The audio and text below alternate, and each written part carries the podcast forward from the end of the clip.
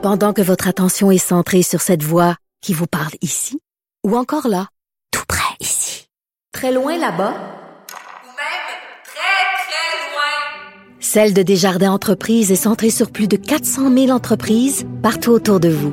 Depuis plus de 120 ans, nos équipes dédiées accompagnent les entrepreneurs d'ici à chaque étape pour qu'ils puissent rester centrés sur ce qui compte, la croissance de leur entreprise.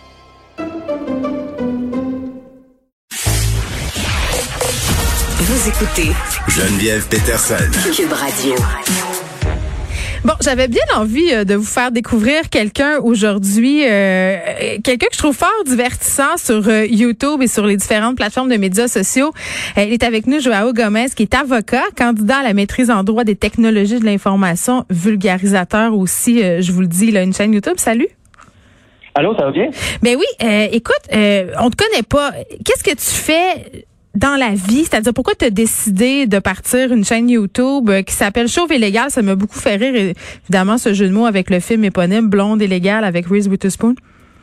Oui, absolument. En fait, euh, c'était peut-être. Euh, ben, premièrement, je, suis avocat depuis un certain temps. Ça fait déjà maintenant quatre ans. Et puis, j'ai toujours, j'ai toujours un peu, bon, la vision du droit de, la rendre peut-être un peu plus accessible, en fait, plus commun. Le, droit mm. peut être assez intimidant souvent, bon, avec le décorum, par exemple, des salles d'audience, tout le monde est âgé, c'est très sérieux. Même euh, l'interprétation des lois, ça peut être quelque chose qui peut être très difficile pour le commun des mortels. Et donc, euh, j'ai euh, toujours eu envie un peu de, de, vulgariser déjà dans mon quand j'étais étudiant. Et puis je me suis dit, ben la chaîne YouTube, c'est c'est peut-être une bonne façon de le faire et de de donner une vision un peu plus ludique et peut-être plus euh, rigolote un peu euh, de, de, de, de, sujets quand même complexes et sérieux. Donc, euh, j'ai voulu j'ai voulu le, transmettre à travers la, chaîne YouTube. Moi, puis je pense qu'on a pas mal de stock auquel s'attarder ces temps-ci avec l'actualité. oui, absolument, Là, tu as fait déjà quelques vidéos. Il y en a une qui a attiré mon attention parce que tu as ce don un peu de nous expliquer vraiment de façon légale certains concepts, mais en rendant ça drôle, en rendant ça léger. Et vraiment, moi, c'est ce qui a attiré mon attention attention, tu en as fait une vidéo sur les arrestations citoyennes. On en écoute un extrait. L'arrestation citoyenne, c'est pour les situations où tu constates que le fils du petit Beaulieu, petit Chris, est en train de voler un paquet de gomme au dépanneur. Tu peux procéder à son arrestation. Pas besoin de sortir les menottes, hein. C'est un enfant. T'as juste à hausser la voix, il va arrêter tout de suite. Hey, arrête de voler! Et peut-être se faire pipi dessus aussi. J'adore ça. ouais, j'essaie, j'essaie peut-être de l'imager un peu parce que justement, ça peut être, euh, ça peut être assez, euh, ça peut être assez lourd justement des notions de, de droit. Et effectivement, dans l'actualité, ces, ces derniers temps, je pense que c'est, euh, ça me donne, à chaque fois, j'ai beaucoup d'idées, je me note des petites idées, j'ai beaucoup plus d'idées à former que jusqu'à maintenant de, de vidéos. Mais oui, effectivement, j'essaie de le mettre un peu plus comique pour attirer, pour garder l'attention aussi des gens. Mais ben, ça marche, ça a attiré mon attention, je vois. Puis je voulais qu'on parle de ce fameux concept d'arrestation citoyenne. Parce que là, on voit ça euh, partout, en cas beaucoup dans les milieux euh, complotistes, des gens qui sont mhm. intimement convaincus euh, pouvoir faire des, des arrestations pardon, citoyennes, pouvoir par exemple aller arrêter François Legault, arrêter Horacio Arruda. Mais on va faire un petit peu d'histoire. Ça remonte à quand ce concept-là d'arrestation citoyenne? Ben, c'est relativement vieux quand même, le concept de l'arrestation citoyenne. En fait, ça, vient, ça vient de l'Angleterre. Le plus vieux que j'ai retrouvé, en fait, euh, ça datait du 12e siècle et c'était en fait un pouvoir, c'était un peu le pouvoir du roi qui était dévolu euh, aux citoyens. En fait, euh, à l'époque, les citoyens avaient une place beaucoup plus importante dans le système de justice. Donc, l'arrestation, même citoyenne, pré précède l'arrestation euh, des corps policiers, le pouvoir d'arrestation des corps policiers. Donc, c'était dévolu, en fait, à ce qu'un citoyen euh, puisse effectivement intervenir, mais il faut se remettre aussi en contexte que c'était le 12e siècle. Donc, euh, c'est un peu, moi, je le vois un peu comme un vestige du droit. Je trouve, ça me fait quand même sourire à chaque fois de voir arrestation citoyenne parce qu'aujourd'hui, il y a pas mal plus de risques que vous que vous publiez la vidéo de l'arrestation en tant que telle que d'intervenir vraiment, vraiment, parce que maintenant on est tellement connectés, on a tellement nos, téléphones cellulaires, je veux dire, les policiers souvent dans les grandes villes peuvent arriver en l'espace de, moins d'une minute. Donc, euh, je pense que l'arrestation citoyenne à cette époque-là, c'était beaucoup plus parce que c'était plus compliqué de surveiller le crime, si je peux je peux m'exprimer. C'était plus dur. Donc, on, le donnait aux citoyens pour qu'ils puissent lui-même intervenir. Il y a quelque chose du power trip là-dedans, là, de se dire, hey, moi, je vais aller arrêter, ben, de, de jouer au justicier, au shérif. Oui, oui, puis en fait, c'est quand même assez intéressant parce que l'arrestation citoyenne, encore aujourd'hui, ben, il y a le citoyen, techniquement, bien évidemment, il y a encore un pouvoir euh, il a le droit d'user de la force, en fait, pour procéder à l'arrestation. Il, y aurait même un pouvoir de fouille, ce qui est quand même euh, assez délicat parce que, encore aujourd'hui, il, y a des débats dans, dans, nos cours où est-ce que des policiers eux-mêmes formés Mhm. ont de la difficulté des fois à procéder à des fouilles en vertu de la, de la charte, mais aussi à, à, à, à procéder à des arrestations en bonne et due forme. Donc maintenant qu'un citoyen qui, euh, bon, techniquement, les citoyens connaissent pas toutes les lois, euh, puisse avoir ce, ce, ce, ce pouvoir-là, effectivement, c'est assez. euh, Mais assez attends, euh, Joël, tu es en train de me dire que, euh, selon la loi, chaque citoyen a le pouvoir d'en arrêter un autre?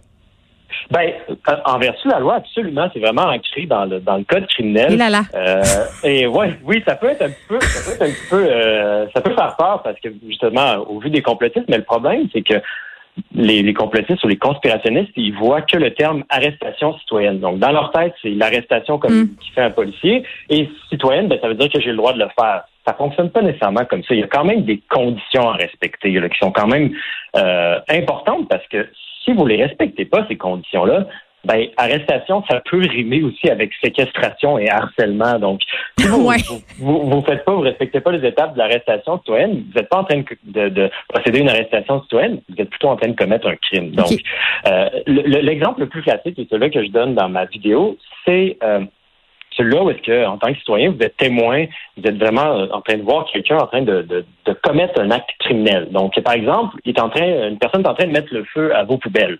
Donc, c'est un acte criminel, effectivement, et vous pouvez euh, procéder à son arrestation en usant d'une force raisonnable. C'est ça que la Cour vient de dire. Maintenant, euh, euh, si on est quand même logique, quelqu'un souvent qui met le feu aux poubelles, peut-être que ça dans une situation plus problématique et peut-être aussi qu'il y a un passé criminel.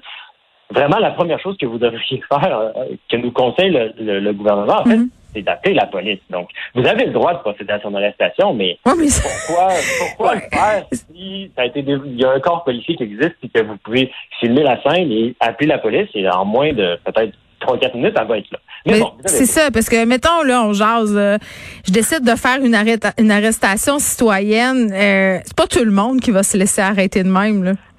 Ben, c'est ça le problème. Et donc, ça peut facilement tomber dans une violence et une violence totalement inutile pour le citoyen. Je veux dire, vous pouvez prendre en note toutes les, preuves ou la situation, le filmer comme, comme je viens de vous dire et, après aller voir les autorités.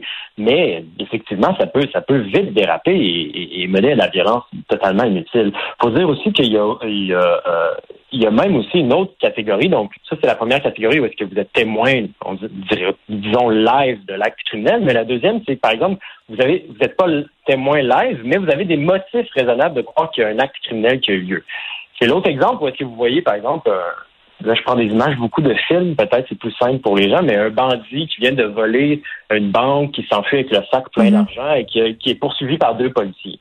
Donc, vous pouvez intervenir. Je serais pas tentée de, on dirait. Ben, je- ben, personnellement, Peut-être moi, je suis lâche, euh, je sais pas. moi, un criminel qui court en ma direction, qui est dans une situation extrêmement stressante et qui se fait poursuivre par deux policiers, euh, je risque pas d'entraver son chemin vraiment. Je sais pas si c'est de la, de la couardise, mais franchement, euh, il semble déjà avoir des professionnels euh, assez trousses. Peut-être que je vais lui faire un- une jambette, comme qu'on dit, je sais pas. Mais pour être franc, euh, bon, je, je, je vais observer la situation, mais sachez que ça existe, ce, ce- ce pouvoir-là, et qui peut être exercé.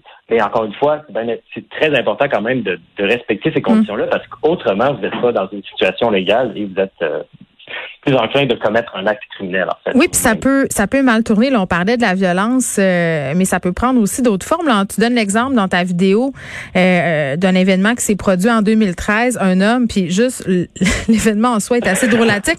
Un homme qui s'est fait voler sa bouffe à chat sur son perron par une madame qui là a Oui. procédé à son arrestation citoyenne.